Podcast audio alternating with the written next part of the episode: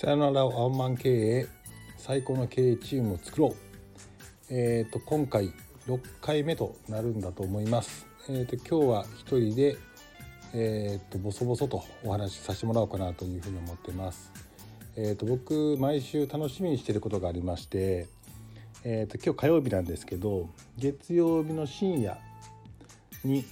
えーと、テラスハウスが配信されますネットフリックスでそれを毎毎週毎週、えーと、見ているんですけども、えー、テラスハウスが大好きですというふうなことですね。えーと、結構僕を知ってる人はこのいかついビジュアルで40のおっさんがテラスハウス大好きってことを公言してるんで気持ち悪いなという人もいるかもしれないですけど今日は、えー、とタイトルで、えー、経営者はテラスハウスを見ようというタイトルにしようかなというふうに思っているので、えー、とこの話をしたいなというふうに思ってます。えー、まずなぜ僕がこのテラスハウスが好きなのかっていうふうな話なんですけど、えー、僕テラスハウスもずっと最初から見てますしもともと相乗りとかっていうのも大好きで見てます。なぜ好きなのかなと自分のことを分析して考えるとですねやっぱり、えーと恋愛リアリティショー、まあ、恋愛っていうものはやっぱ人のリアルが表面に出やすいなというふうに思っているのでそれを見えるっていうのは、えー、面白いと。人の、えーと、リアルな部分っていうのが浮き彫りにしやすいのなりやすいのでそれを見えるっていうようなことが面白いなと。あとテラスハウスに関しては同居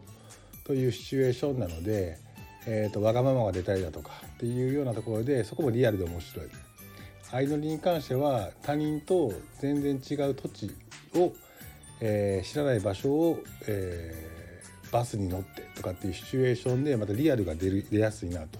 というところでめちゃめちゃ面白いなというふうに思っていて、まあ、現実リアルが出ているのでまあ、えー、テレビの操作だというふうな感じもありますけど、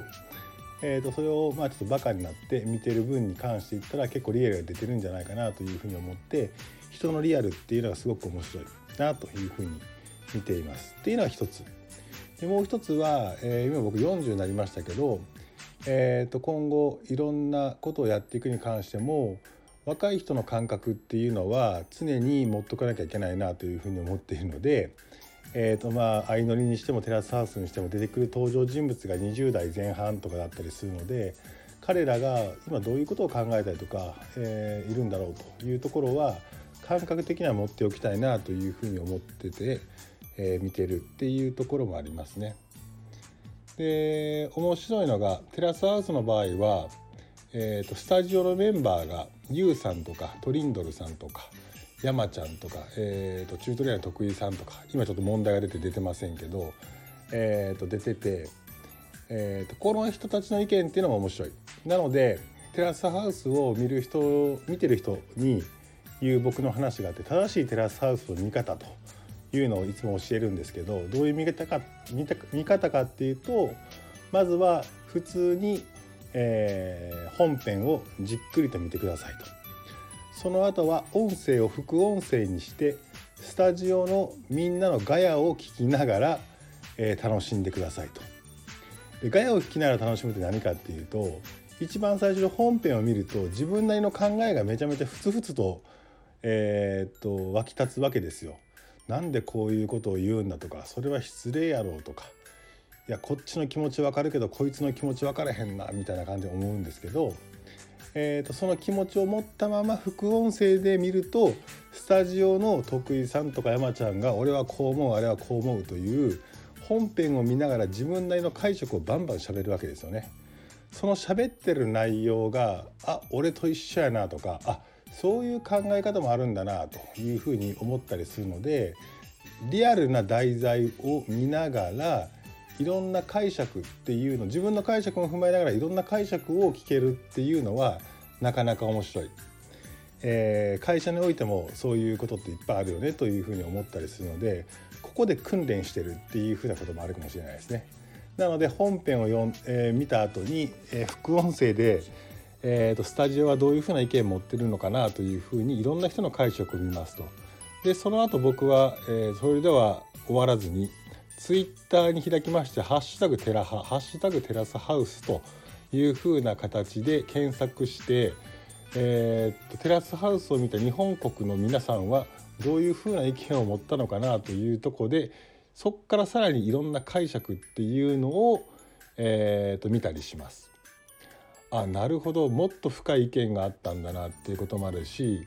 いやそこは浅いでしょっていう意見もあるしなるほどなとか僕と一緒だなとか全然違うなというふうな感じで、えー、と一つのテラスハウスという題材を通していろんな楽しみ方をしているというふうにでまあこれはもう自分の趣味みたいな話なんですけど、えー、となぜ経営者はテラスハウスを見なさいというかというとこれって結構マネジメントにも使えるよねという意味と使えるというよりもこれからの経営者っていうのはそれぐらい振り幅が広い解釈をしないとマネジメントできないよねっていうのは現実なのかもしれないなというふうに思ってます。えー、っと人の魅力にしてもそうですし特にマネジメント層っていうものは、えー、っといろんな価値観っていうものを理解しないといけないしそこからいろんな解釈をしないといけないし解釈だけじゃなくて自分の意見としてそれを発信していかなきゃいけないっていう中でいくと,、えー、っと若い人たちの価値観っていうことも知るべきだよねと思いますと。あとは自分の表現する魅力というものに関してもやっぱりこれは僕の考え方になるんだけども振り幅が広い人っていうのは僕は素敵だなというふうに思っていてすっごいクソ真面目な話も、えー、っとできるしそこにも実力があるんだけどすごいユニークな話だったりだとかすごい柔らかい話、まあ、例えば恋愛の話とかっていうのもできる。でその話の内容が深いっていう人っていうのは僕は素晴らしいな素敵だなというふうに思ったりしますよね。なので経営の話もできるし上司として経営の話指示もできる、えー、会社の話もできるけど恋愛相談にも相手が、えー、してきた時には乗ってあげられるっていう風な上司でありたいなというふうに思うし上司であってほしいなというふうにも思ったりしますね。まあ、あの会社という、えーと、一つの箱の中の関係性で上司と部下はありながらそこを超えた人として、えー、この人に、えいい影響を及ぼせる人でありたいなというふうに、えー、と思って仕事をするしてるような上司の方がやはりマネージメントうまくいくなというふうに思っています。なので、えーと、部下の人はみんな気づいてるんですよね。あなたが言う意見はあなたのために私に言っているんですか？会社のために私に言っているんですか？それとも私のためにあなたは言ってくれてるんですか？っていうふうに、えー、聞いていると思いますしやっぱり人を動かそうかなと思えば、えー、あこの話は私のために言ってくれてるんだ。というふうに、まあ、どういうふうに伝えるかというふうな話になるのかなというふうに思っていてそれを伝える意味でも伝えるためにはその人との関係性が大事ですよねって言った時に、えー、っとアホみたいな共通点を見つけているというのも一つの大きな武器かなというふうに思います。まあ、でも実際、えー、とテラスハウスをネットフリックスで最新まで見てるっていう人ってなかなか少ないので逆にやばいなおっさんというふうに思われたりもするのでこれテラスハウスじゃなくてもいいんですけど例えば「えー、ワンピース読んでるよ」とか、えー、今だ「キングダム俺大好きやねんけどな」とか、えー、いうような話、まあ、最近でいくと「鬼滅の刃」とか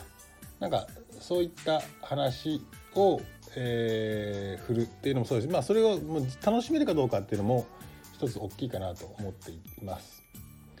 なので今回はテラスハウスの話になりましたけど、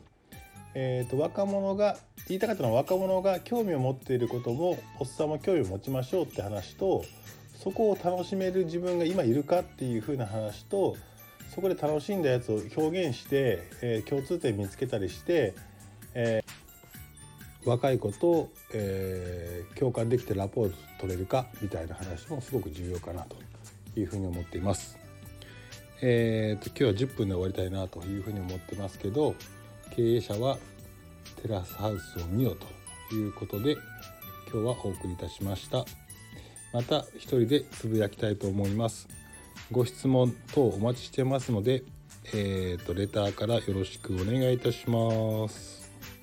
さようなら